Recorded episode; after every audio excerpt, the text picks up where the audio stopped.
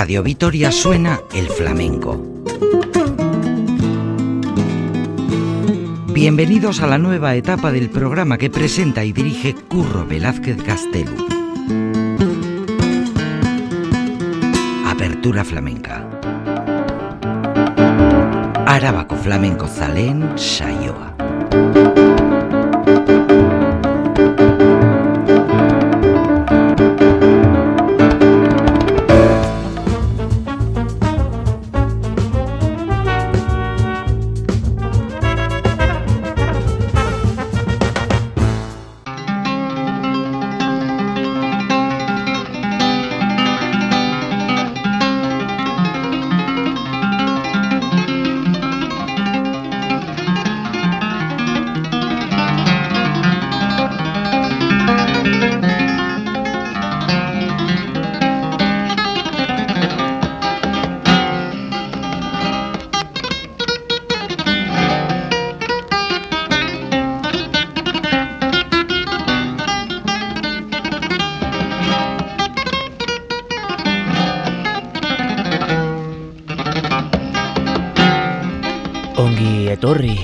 Bienvenidos, bienvenidas todas a esta nueva edición de Apertura Flamenca.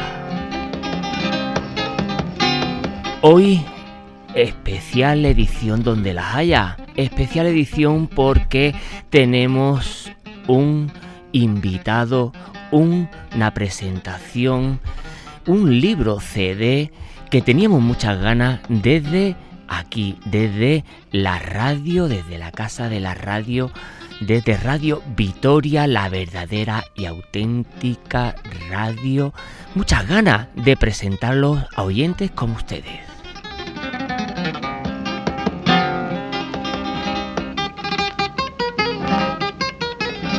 Ya saben, vuestro rinconcito flamenco al fondo, a la izquierda, este vuestro espacio netamente flamenco que gracias a esta casa de la radio, a Radio Vitoria, es posible haceros acercaros a oyentes como ustedes.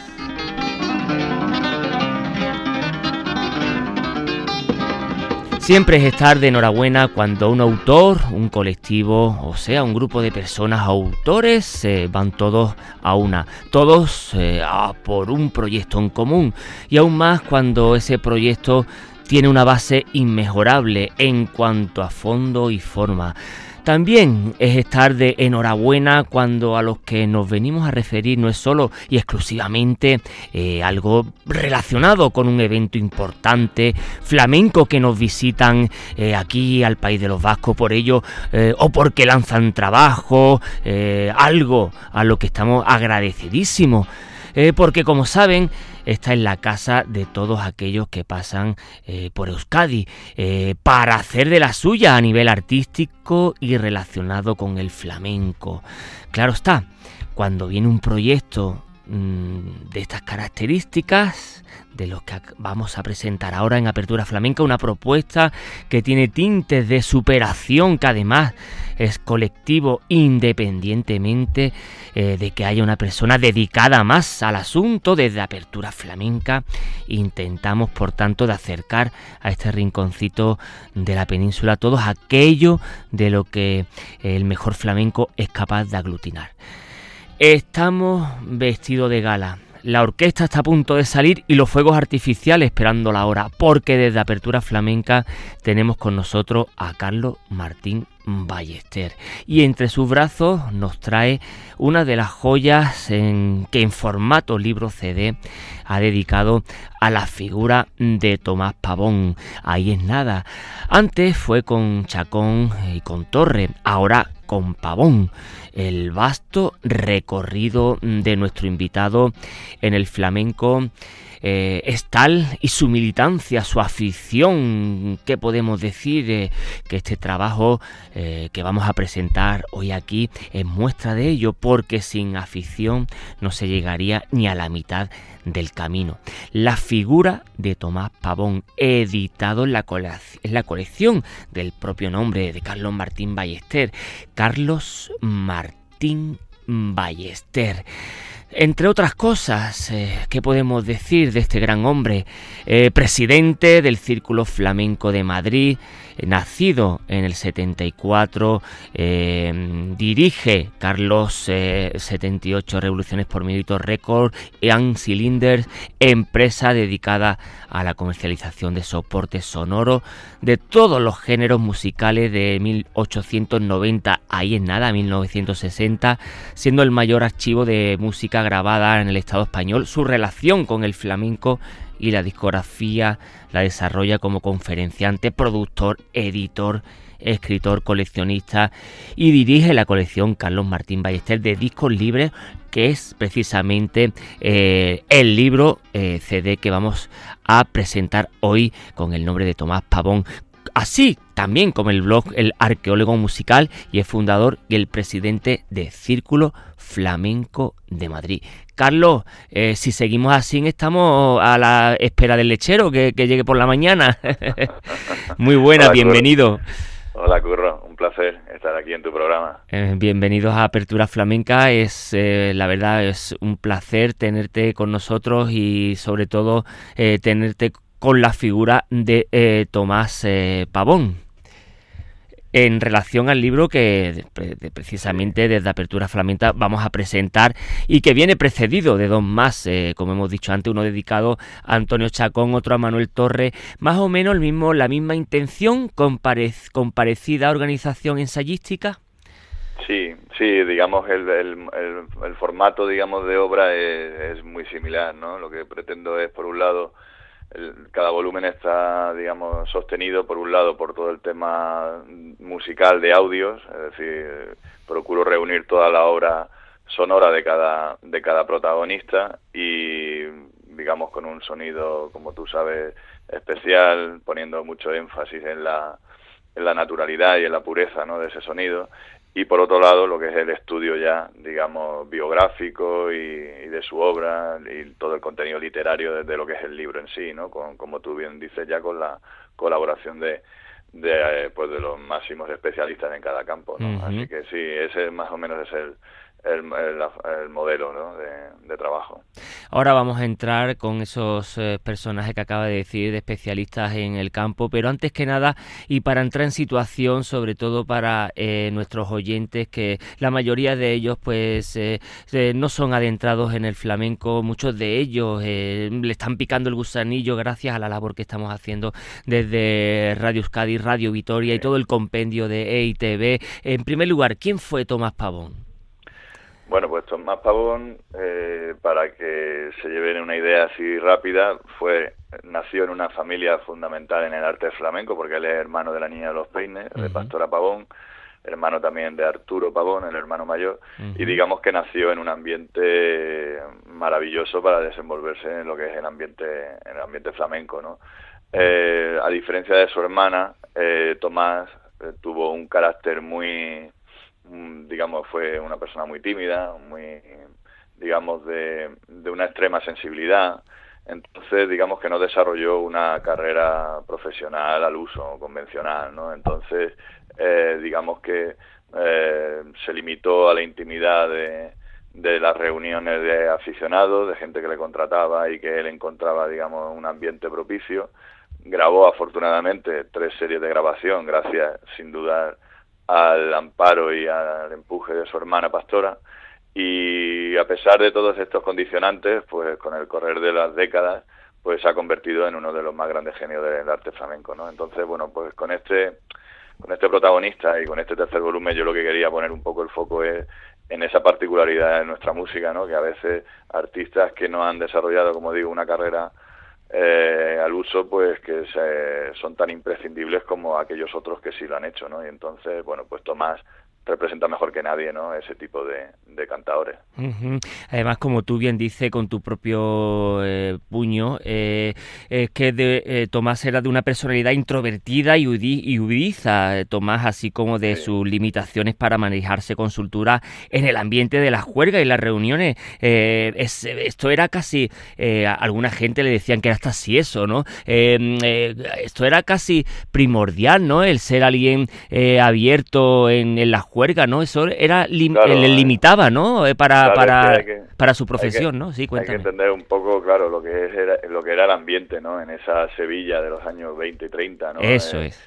Eh, digamos que el flamenco estaba transformándose, como siempre ha venido haciendo desde los orígenes, el flamenco siempre ha estado en continua transformación y entonces ya en esa época, eh, eh, digamos ya con los cafés cantantes ya empezaron a, a desaparecer, entonces ya que eh, empezaban las reuniones, digamos, de, por así decirlo, de señoritos que contrataban a los artistas y en esas reuniones había de todo. Evidentemente había muy buenos aficionados, pero también había gente que lo único que quería era pasar el rato, divertirse y que el cante era, digamos, una excusa más, mm, entre otras cosas, ¿no? Y entonces ahí Tomás encontraba difícil encaje, ¿no? Luego también la ópera flamenca, que fue una especie de espectáculo, digamos, más masivo, en plazas de toros, en ambientes así más bullangueros, por así decirlo, pues tampoco Tomás ahí encontraba un fácil acomodo, ¿no? Entonces, bueno, ya digo que por muchas cuestiones, aparte de su forma de ser, eh, con una salud quebradiza, con... entonces, bueno, por muchas cuestiones que ahora no vienen al caso, él poco a poco fue casi realizando una especie de exilio interior, ¿no? Que, pues, que también lo pudo hacer, pues, evidentemente, porque tuvo eh, siempre la complicidad y el amparo de, su familia y de su hermana, ¿no? Sobre todo. Antes de seguir, eh, queremos que los oyentes de Apertura Flamenca escuchen una eh, de las muestras que nuestro querido Carlos Martín Ballester ha querido acercarnos. Estas bulerías. Que precisamente ponían hermano de la niña de los peines. Con esto decimos mucho. Ahora nos comenta Carlos por qué querían poner hermano de la niña de los penes y no precisamente no quería precisamente Tomás Pavón con la guitarra del niño Ricardo 1927 Regal con la eh, casa de disco Regal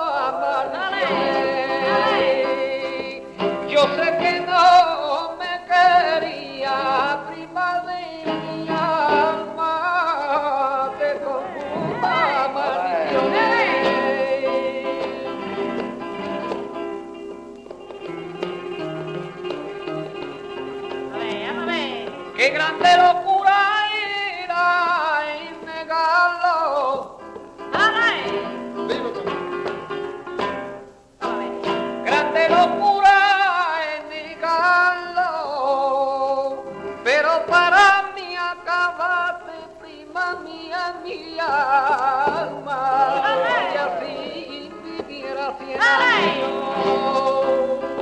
tu familia de acabaico y hermana de mi alma y así ¡Ale! viviera sin años Estas bulerías que está dentro del libro CD dedicado a Tomás Pavón, que eh, gracias a la colección de Carlos Martín Ballester, este tercer volumen. eh, estar con nosotros, el propio Carlos Martín Ballester, eh, y que precisamente antes habíamos comentado que mm, era curioso, Carlos, que ponía hermano de la niña de los peines antes que casi Tomás Pavón. Que, ¿A qué era debido esto? Bueno, pues era debido a que Tomás, eh, como he dicho antes, siempre mantuvo, digamos, un perfil, un perfil bajo, digamos, de profesionalmente hablando. Pastora, sin embargo, su hermana eh, fue una, una cantadora precoz, eh, una, una, cantadora que ya desde muy jovencilla ya se estaba ganando la vida y por tanto arrastró, digamos, a, a toda la familia y a su hermano. Entonces, sin duda, gracias al empuje de, Pastora y a su también influencia en las casas de discos, pues mm, Tomás llegó a realizar esos, esos registros discográficos en, en 1927, 1930 y 1947. En estos en concreto del 27, los de la Casa Regal, que son los primeros, eh, ahí sí son los únicos en los que aparece en la etiqueta Tomás, hermano de la niña de los peines. Lo, cual tiene cierta lógica porque, digamos, no era conocido por el público, la que era, por así decirlo, famosa, la gran diva del cante, la pastora, y entonces, entre que ella era la protagonista, ella era la que había hecho las gestiones para que su, su hermano Tomasito, como ella lo llamaba, pues hiciera esos registros, pues claro, adquiere toda lógica, ¿no? Que, que así aparecieran las etiquetas, ¿no? Aunque pueda parecer un poco algo cierto menosprecio, ¿no? Pero bueno, hay que entender también las circunstancias, ¿no?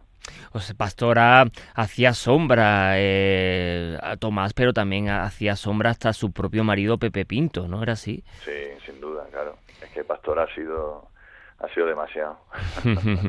pastora era mucha pastora. Eh, cuéntanos también para que los oyentes se hagan una idea cómo, cómo era la cena social y la cena flamenca de la época de Tomás en Sevilla. Sí, un poco lo que estaba apuntando antes, sí, ¿no? Eso es. Eh, eh, pastora en esos ambientes se manejaba se manejaba con soltura, ¿no?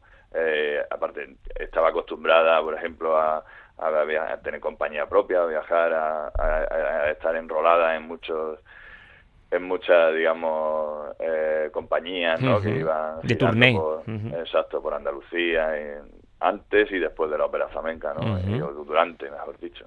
Pero claro Tomás en ese caso se, se recluyó digamos en los ambientes más más íntimos no entonces claro él procuraba seleccionar mucho allá donde iba a cantar y si sabía que no eran gente de su gusto pues, pues no iba directamente a pesar de que tuviera una situación a veces complicada, ¿no? A nivel económico y demás, sobre todo cuando le pilló la guerra en Sevilla, que, que la niña los le, le, pilló fuera y, y, ella terminó en Madrid, ¿no? Entonces, mm, él digamos que tenía buenas relaciones, pero, pero claro, eh, entre su carácter y, sobre todo su carácter, a Tomás se le ha solido tildar de raro, ¿no? Y nada más que raro, ¿no? Pero también hay que entender que no todos los artistas son iguales y se le pueden analizar con los mismos baremos, ¿no?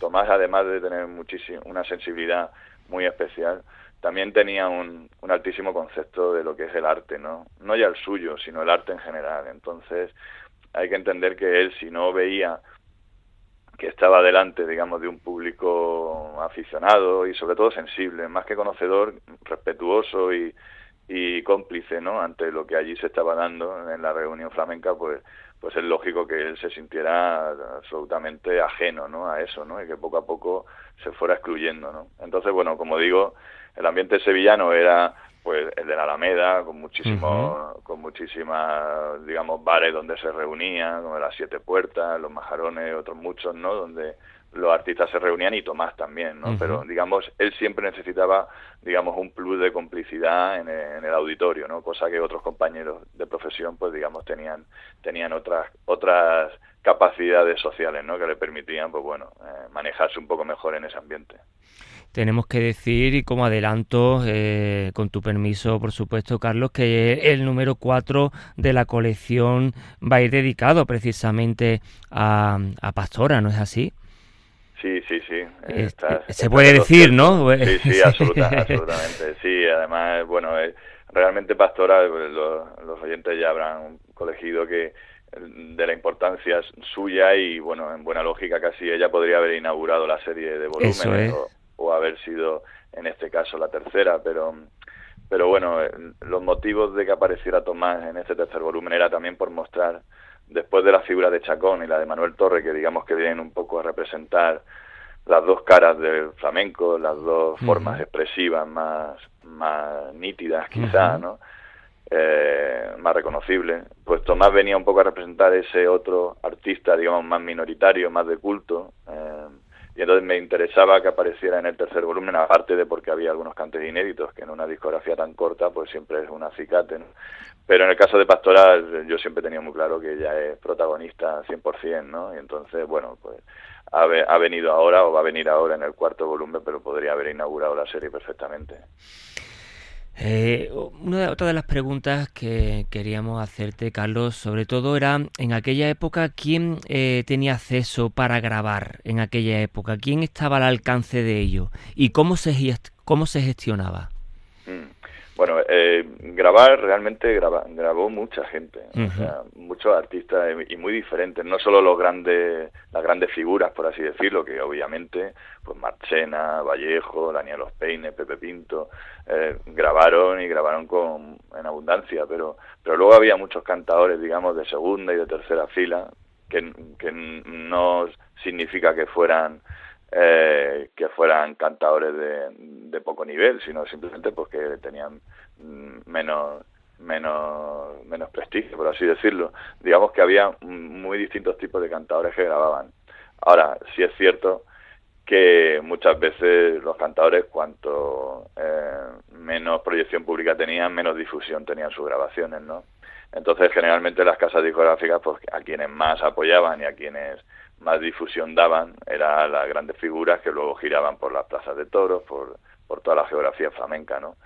Eh, en, las casas de discos tenían mucha influencia los guitarristas. Eh, los guitarristas muchas veces eran los que traían a cantadores que a lo mejor estaban despuntando y demás y bueno pues eso pues Niño Ricardo en Real por ejemplo Manolo de Badajoz en Odeón etcétera no entonces digamos que esa era una una política habitual. ¿Y era el flamenco un estilo que según las lentes de las productoras o casas de disco merecía la pena grabar mm, mm, comparado con la zarzuela o la música clásica, etcétera, etcétera?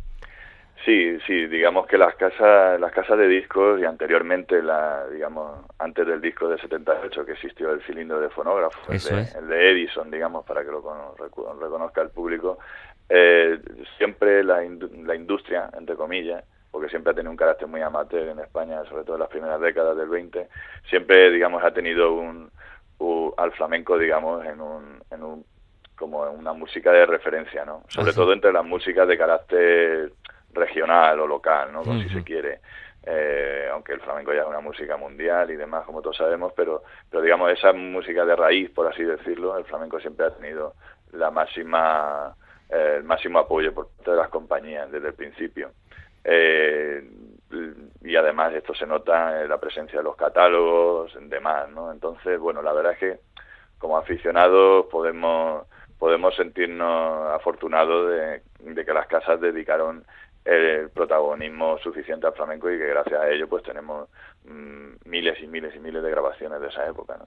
y era el y después eh, cómo llegaba eh, Carlos el, las grabaciones al, al, público era un público mm. elitista porque hoy en día todo el mundo tiene un, reproductor pero eh, antes cómo, cómo cómo se gestionaba esto Sí, bueno, digamos que fue de, de, más a menos, es decir, al principio, a finales del, del 19, primeros del 20, realmente quien tenía un reproductor, ya fuera fonógrafo de cilindros como un reproductor de discos, era realmente alguien de, con una, digamos, con una capacidad adquisitiva alta porque eran, eran, eran discos muy caros, ¿no? Y, Pero eso ya, digamos, conforme fueron avanzando los años 20 y sobre todo los 30, ya digamos con la aparición de la radio y demás, las compañías y la grabación eléctrica en el año 25, digamos que las compañías ya fueron un poco de extendiendo lo que era el mercado del disco a distintas capas sociales. Ya aparecieron las gramolas de maletas, estas que muchos recordarán, esas maletas que se abrían y tenían un, plato dentro, se llamaba manivela y funcionaban y se, eran, digamos, se podían,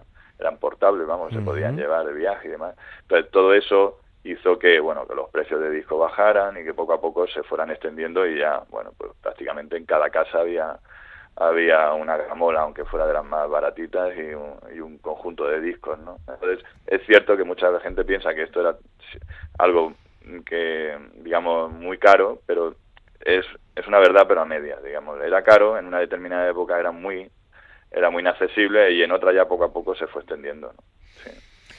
Estamos con eh, Carlos. Eh, eh, ahora mismo vamos a escuchar la segunda, la segunda grabación, la segunda grabación del CD libro CD de Tomás Pavón con Carlos Martín Ballester. vamos a grabar, vamos a escuchar una soleá de la Serneta, en este caso de la voz de su amo de 1947, con la guitarra de Mechor de Marchena, Tomás Pavón. Vamos a ver, Tomás, vamos a cantar gitano. Para Luis Pedriani.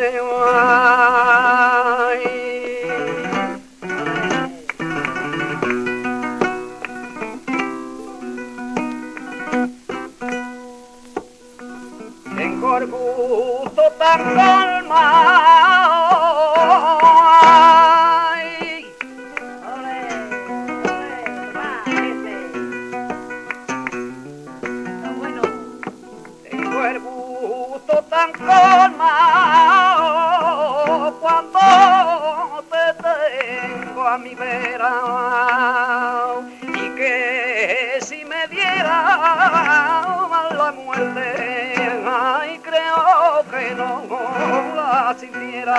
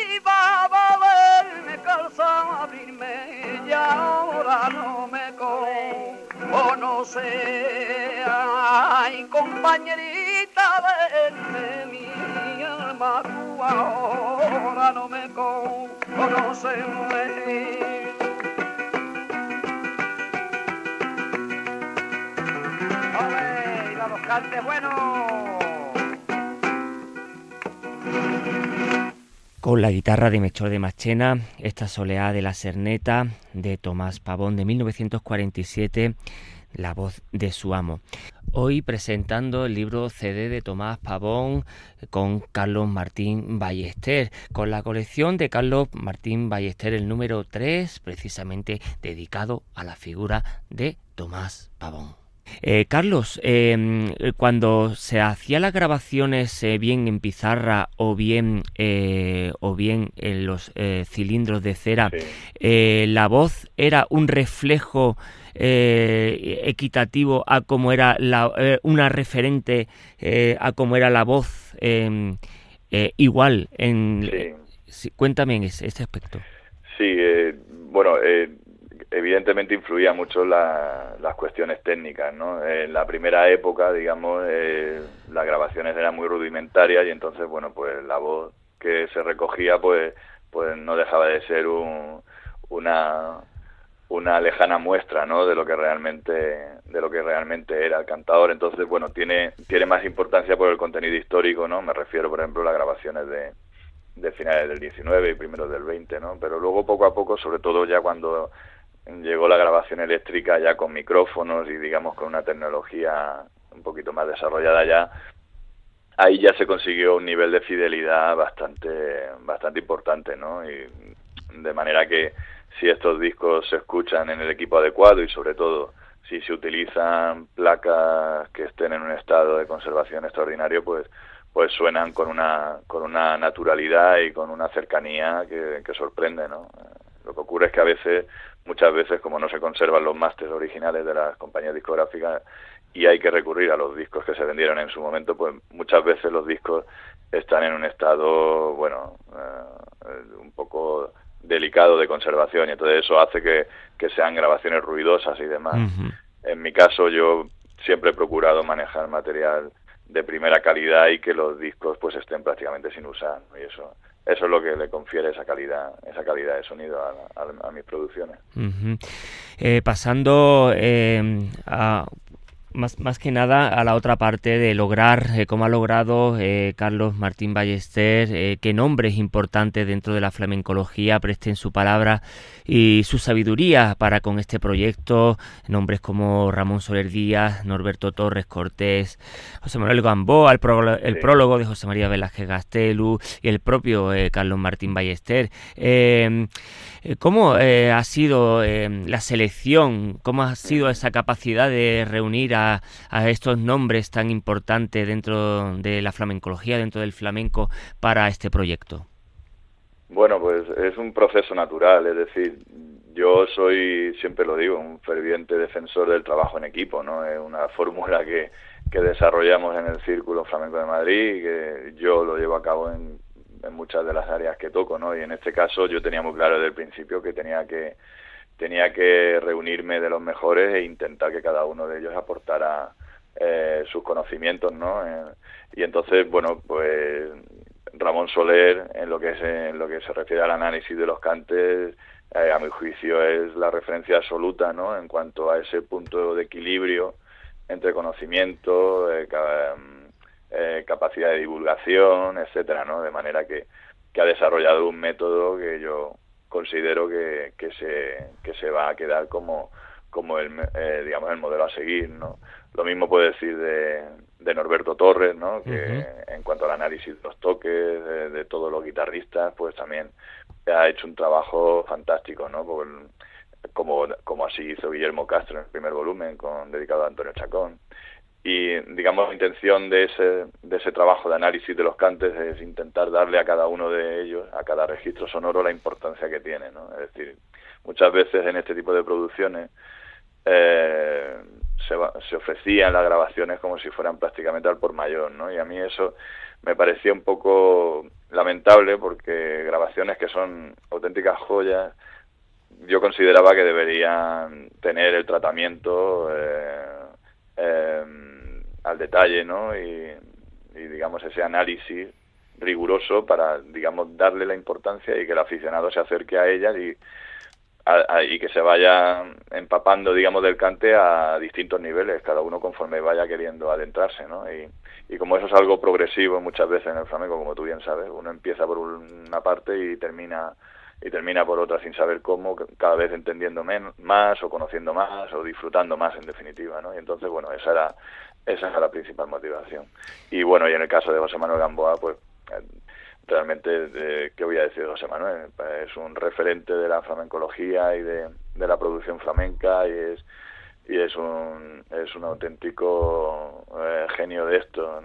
Ha, ha escrito algunas de las obras más fundamentales de la bibliografía flamenca y bueno además de amigo personal como todos ellos pues para mí para mí era el equipo el equipo soñado no y entonces pues la verdad es un equipo en el que trabajamos muy a gusto muy sabiendo todos que estamos haciendo algo algo importante no y bueno pues pues la verdad es que estamos muy satisfechos Vamos a seguir escuchando el libro CD de Tomás Pavón, la colección de Carlos Martín Ballester, con eh, la entrevista al propio Carlos Martín Ballester, estos fandangos de 1930 de Odeón, con la guitarra de Manolo de Badajoz, la voz de Tomás Pavón.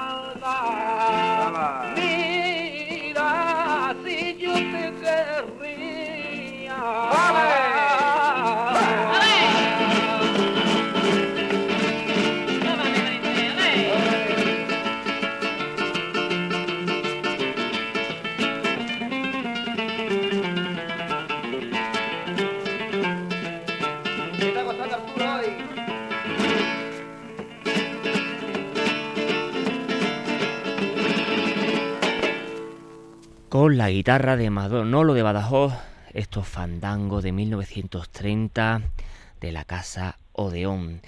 Este libro CD, un referente total eh, para todos aquellos amantes del flamenco, para todos ellos, aquellos que eh, quieran investigar sobre eh, todo lo que ha sido el flamenco, porque todos aquellos que comprendan el pasado del flamenco comprenderán lo que es el flamenco en el presente y por supuesto lo que será en el futuro. Em, Carlos, en el flamenco, em, ¿es el flamenco una cultura folk en el sentido más amplio del término? Bueno, em, digamos que hay, eh, eso le ha perjudicado al flamenco de alguna manera en cuanto a que se le ha considerado como una música folclórica del, pueblo, por así decirlo, ¿no? Digamos, ateniéndonos a su a su denominación más, más primera, ¿no? Pero realmente lo que es el flamenco y siempre ha sido es una música de artistas, es decir, los, los, quien ha desarrollado el flamenco, sobre todo quien, quien ha quien ha permitido que el flamenco no se convierta en una música monótona y repetitiva ha sido precisamente los artistas, que en base a su personalidad eh, y su estilo propio han conseguido transformarlo continuamente, a base de incorporaciones de, sones nuevos, a base de, de, variantes que se van introduciendo. Entonces, digamos, tiene una raíz popular, tiene una raíz muy vinculada al territorio, lógicamente, porque está muy, eh, muy instalada, digamos, en todo lo que es la geografía andaluza y, y, digamos, y de zonas eh, limítrofes pero es cierto y también que hay que hacer hincapié en que sobre todo son los artistas los que han desarrollado esta música hasta los niveles que se encuentra hoy en día, ¿no? Entonces, bueno, digamos que, que hay que tiene cierta complejidad el análisis, ¿no? Y por eso, bueno, el flamenco es lo que tiene, que a veces demasiado encristado, ¿no? ¿Qué opina que se, que se haga un cante eh, de la misma forma o eh, con las mismas letras eh, a como se hacía hace 80 años?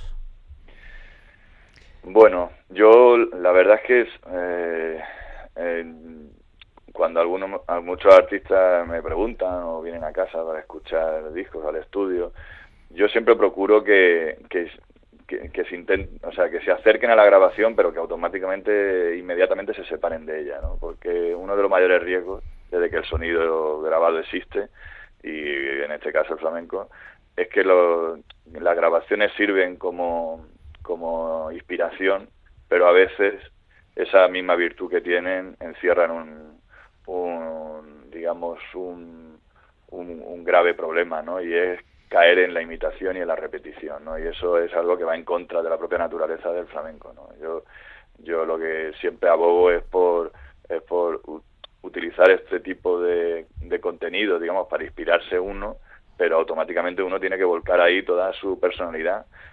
Lo que ocurre es que muchas veces no todos los cantadores tienen esa personalidad y entonces a veces caen en la repetición inane, ¿no? Pero es que eso no, eso no lleva a ninguna parte. Y respecto a lo de la repetición de letras, a mí eso me parece lo menos importante de todo, es decir, la, la creación a veces se entiende, digamos, a partir de la, de la, del uso de nuevas letras, ¿no? Pero hay tantísimas letras en el, digamos, en el repertorio flamenco y, todo, y muchas de ellas hablan de cuestiones que ya hoy en día no, no digamos no están en, nuestro presente no por ejemplo los arrieros no cualquier tema de estos pero hay otros muchos temas como la muerte la madre el amor es decir son temas universales y que siempre van a estar ahí. Y hay determinadas construcciones literarias que son inmejorables. Y en ese caso yo bueno tampoco soy muy o sea, me gusta la, creación de letras nuevas, como hizo Moreno Galván, pero es, es complicado el encaje dentro de, pasar de una buena letra a una copla flamenca y que suene flamenca y auténtica es muy difícil eso, ese paso. Entonces, bueno, digamos que, que mm, yo abogo más bien por hacer una, especie de equilibrio, ¿no? Tú nos comentas, Carlos, en cómo en, la época de Tomás Pavón el fandanguillo estaba en apogeo, ¿no? Al igual que, bueno, la milonga, otros cantes como la vidalita, la colombiana. ¿Cómo, ¿Cómo desemboca este fandanguillo, estos fandanguillos, al fandango que conocemos actualmente? ¿Cómo, eh, no por supuesto a los mil y un fandango que hay en Huelva, sino al fandango natural o al fandango que hoy en día de alguna forma eh, está más en apogeo? ¿Cómo crees tú que es, es esa evolución?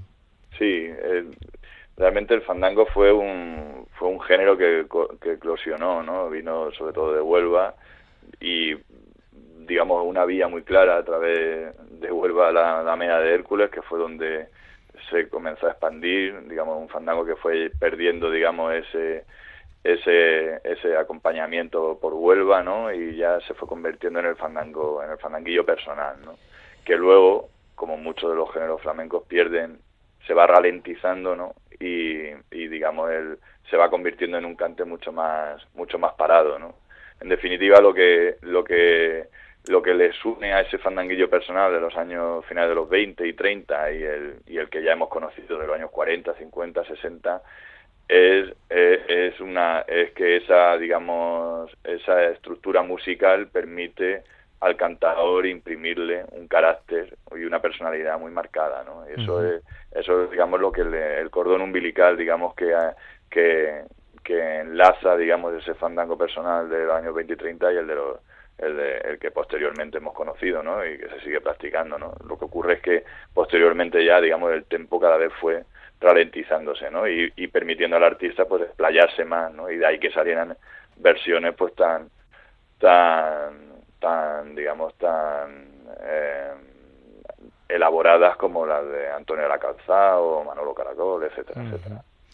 Antes de despedirnos eh, con nuestro invitado, estaríamos aquí pues eh, horas y horas conversando. La verdad no todos los días tenemos un invitado de esta talla. Vamos a escuchar otros que cantes, otros cantes grandes de, del gran, del gran Tomás Pavón del 1927 también eh, de Regal. Vamos a escuchar estos cantes de Tomás Pavón.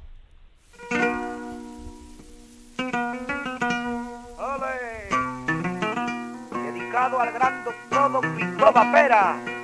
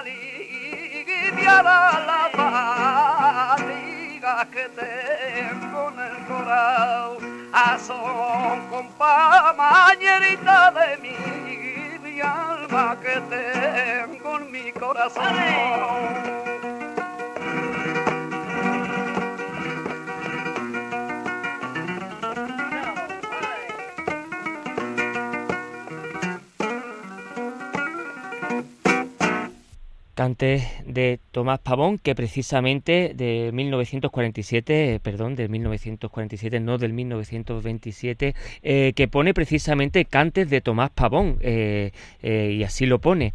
¿Por qué ponía Cantes de Tomás Pavón exclusivamente?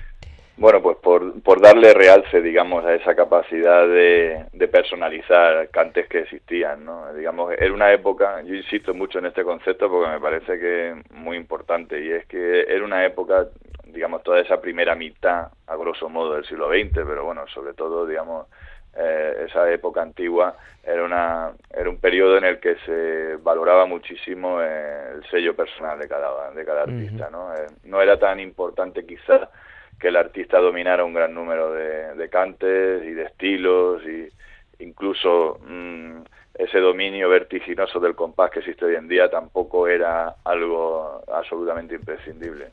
Lo que sí era lo- la primera condición era el tener un estilo propio, ¿no? Y entonces, claro, también eso en las etiquetas pues se veía se veía claramente, ¿no? Ese, eh, cante de Tomás Pavón o por ejemplo en otros muchos que pone estilo propio entre paréntesis, ¿no? Digamos se, se le da se le da mucho hincapié a esa, a esa cuestión. Antes de poner punto y final, nos gustaría, Carlos, eh, de poder eh, que nos comentaras eh, un poco eh, qué tienes entre manos, un poco que nos comentaras eh, cómo está yendo el círculo flamenco, cómo el blog, el arqueólogo musical, qué tienes entre manos, cuáles son tus proyectos. eh, cuéntanos un poco. Sí. Bueno, pues yo la verdad es que tengo una habilidad especial para complicarme mucho la Sí, vida. ya entonces sabemos siempre- todo.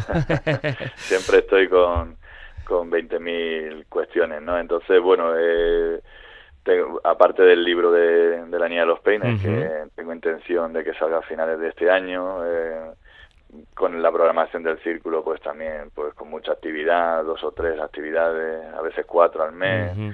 Tenemos Eh, que decir, para que lo sepan, perdona, paréntesis, Sí. eh, que lo sepan los eh, oyentes de Apertura Flamenca, que bueno, es eh, eh, un referente, la programación ahora mismo es el referente en, en Madrid, es una de las eh, programaciones más importantes, no solo de Madrid, sino, bueno, de lo que es todo el flamenco en sí, porque la verdad que que bueno, eh, lo estáis trabajando y estáis ahí un grupo de gente, precisamente Carlos en la cabeza, pero ahí abajo Sí, habéis un grupo sí, importante de grandes aficionados y que poco a poco pues eh, hay cada vez más gente, ¿no? Eh, comprometiéndose y haciendo lo posible para que para que venga arriba, ¿no? Ese círculo de Madrid, ¿no? Sí, tenemos una forma distinta de entender el flamenco. Eso es, eso mejor ni es. peor, entonces es una forma diferente de entenderlo, de disfrutar y entonces pues mm, procuramos que en nuestra programación eso se note también, ¿no? Entonces esa, esa forma, digamos, eh, diversa y a, y a, veces compleja de mostrarlo, ¿no? Para que, bueno, los aficionados tengan una muestra, una muestra digamos, rica de lo que es la, el flamenco actual, ¿no? Y la verdad es que estamos muy muy contentos y muy satisfechos y continuamente pensando en, en propuestas, en, en, historias distintas para, bueno, en definitiva para para disfrutar más de este arte, ¿no? Y bueno, también aparte tengo un proyecto de, de, trasladar lo que es todo mi estudio de grabación, el archivo, mi colección, eh, hacer una especie de, de museo del sonido grabado en, en, un, en un espacio en Madrid que también lo desarrollaré a lo largo de este año y bueno, muchas y muchas más cosas, la verdad que ya, ya iremos mostrando. Sin lugar a dudas, un referente, Carlos Martín Ballester, eh, bueno, y todo, eh, toda la gente que a través eh, de él pues se mueve por el flamenco, para el flamenco, hacia el flamenco. Carlos Martín Ballester, muchas gracias por tu tiempo, gracias por estar con nosotros. Sabes que esta es tu casa, Apertura Flamenca, esta es tu tierra y muchas gracias por atendernos. Muchas gracias a ti, Curro. Ha sido un placer la conversación y bueno, pues me he sentido muy a gusto, así que siempre que queráis, aquí me tenéis. Un abrazo muy fuerte. Un abrazo muy fuerte, Carlos. Y antes de terminar, vamos a escuchar, pues, por una seguidilla. No podíamos terminar sin Tomás Pavón por unas cantes grandes por seguidilla de 1927.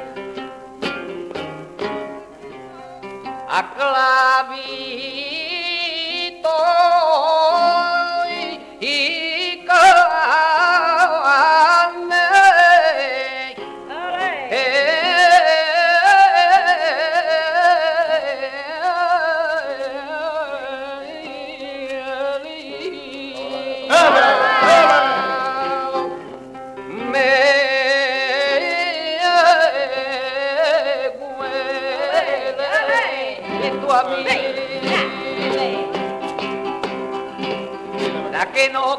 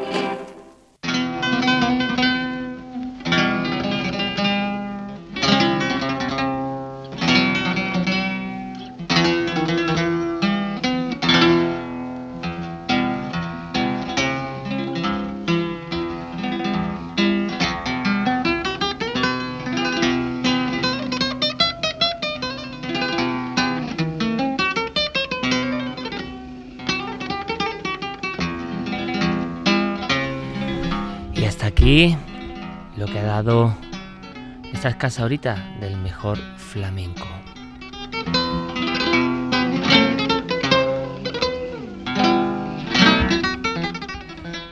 En esta edición de Apertura Flamenca, este especial dedicado al libro CD de Tomás Pavón de Carlos Martín Ballester.